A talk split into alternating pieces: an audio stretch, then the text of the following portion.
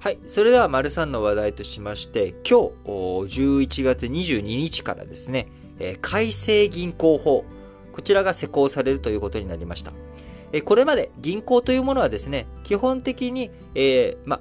副業禁止的な言い方したらちょっとイメージが湧きやすいかもしれませんけれども、銀行というのは非常にまあ皆さんからの預金を集めて、多分、えこれを新聞解説ながら聞きを聞かれている方でも銀行口座持ってない方ほとんどいらっしゃらないと思うんですよね。えー、給与とかの払い込みとかにも銀行口座扱われるようになり、えー、みんな基本的に銀行口座を持っていると。えー、そしてそのみんなからの預金を集めて貸し出しをして利益を上げていくっていうのは、まあ基本的な本業としての中国、あ、中国じゃない。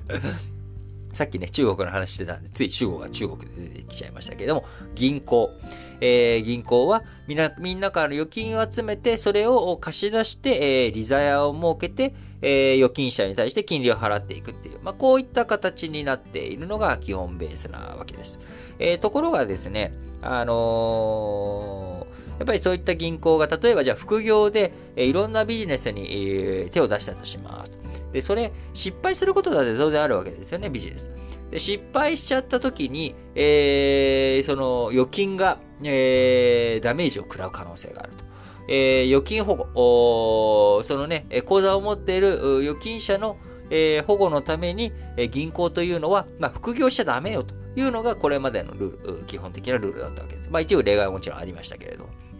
まあ、それに対して、えー、今日22日に施行される改正銀行法。これによって、銀行による IT システムの販売とか、まあ、人材派遣とかですね、えー、こういったものが、OK よということになっていきます。えー、銀行に勤めている、銀行員っていうものはですね、まあ、やっぱりビジネスの分析をしたりとか、まあ、あのー、じゃあこの会社の将来性あるのか、貸し出しに値するだけの場所なのか、そういった事業計画なのか、どうなのか、まあ、こういったある種経営企画的なね、機能を持っているわけですけれども、まあ、こういったところについて、えシステム周りを持っていたりとか、まあ、人材を持っていると。えこういった人材を、ま、貸し出し業務にだけ使うんじゃなくて、え実際にね、えー、その、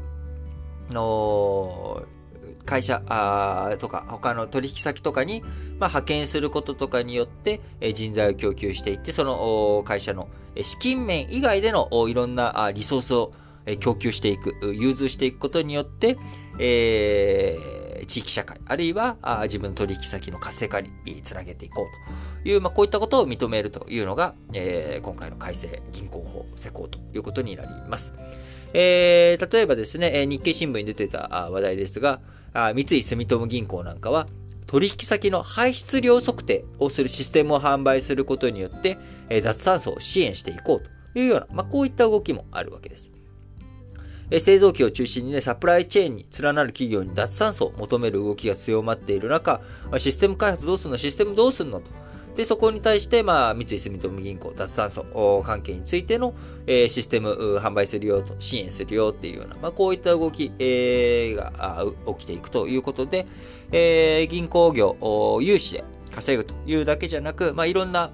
えー、対応をこれからしていくことになるんだろうなと。まあ、とはいえね、本業をおろそかにせずに、しっかりと貸し出しすべきところに貸し出しをしていくということをやっていきたいと、やっていってほしいと思いますし、あ、そうそう。この前あのえー、アンケートとか、あの質問フォームのところに、えー、国際、えー、どういう風になってるんですかって質問があったんですが、基本的にですね、国債というもの、えー、まあちょっと今のイレギュラーな状況をいた置いといて、基本の考え方というのは、えー、日銀が国債を発行します。で、その国債を買うのが誰かというと、まあ、誰が買ってもいいんですが、え基本日本ではあ銀行が買っています。なので、えー、国債の金利が低いんで、えー、銀行、国債で、えー、安定的に、まずは、あの、運用してるんですね。なので、え預金者、我々の、え金利がスズメの涙ほどなんですよ。国債がスズメの涙の金利しかないので。なので、えー、まあ、これが、基本のベースとしてありますと。で、日本の国債というものは、ほとんどその日本の我々、えー、国民がの預金、国民の預金を使って、えー、払ってるということになりますんで、あのー、それがよく言われる国債、えー、日本がね、破綻しても、結局国民が持っているんだから、誰が取り立てに来るんだっていう、まあ、こういった話を、えー、されるわけです。昔の、例えば日本日露戦争とかね、えー、今から100年以上前の戦争をやってた時ですけれども、えー、国内で買い手があいない、国内の金融資産がほとんど溜まってない状況だったので、えー、ロンドンとかにね、行って、あの、日本の国債買ってくださいっていうので買ってもらったと。で、買ってもらった、あそういったものは外債といって、まあ外国の人が持っている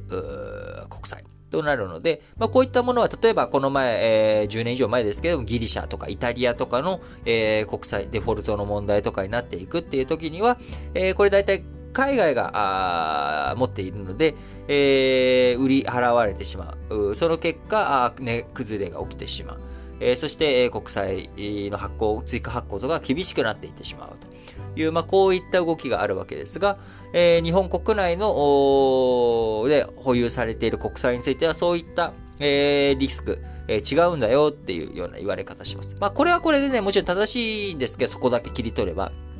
ただ、えー、日本国内で国債発行し続けて、えー、当然日本国内で、えー、処理しきれなくなる。まかりきれなくなっていった時に、え海外の投資家が買っていく。えそうなってくると、当然、え状況は似たようなことになっていきます。イタリアとかギリシャと似たようなことにもなっていきますし、あるいは、あまあね、あの自己ファイナンス的に、あの日銀がね、自分で自分で買っていくっていう、まあ、あのー、事実上、まあ、そんなことやってたりとかするんですけれども、えー、そういったマッチポンプ的なことをやり続けていくと、どこかで破綻が来る。えー、どこかで限界が来た時に溢れてた時に、どこが問題になってくるかというと、結局、為替のところでね、あのー、円、円の価値がどんどん下落していくと。で、昔は円の価値が下落しても、輸出競争力が高まったということになるんですが、まあ今、昨今の円安、結局、えー、日本っていうのは今、あの、貿易赤字の国、なので、円安が進んでいくと、より貿易赤字が広がっていく、エネルギーの輸入とかで。えー、生産拠点も、東日本大震災とか、あそういったこともあり、どんどん海外に流出してしまっている状況の中、えー、なかなか国債を日本国内だけで賄い切る。えー、それもね、いつまで続くのか。それをやり続けたところで為替が弱くなりすぎていくのが本当にいいのかというところも含めて考えていかなきゃいけないと思いますし、えー、ぜひとも日本の銀行、いろいろと収益源を多角化していくことによって、えー、日本の金融基盤強くしていくっていうところをね、ぜひともやっていってほしいなと強く思いますね。はい。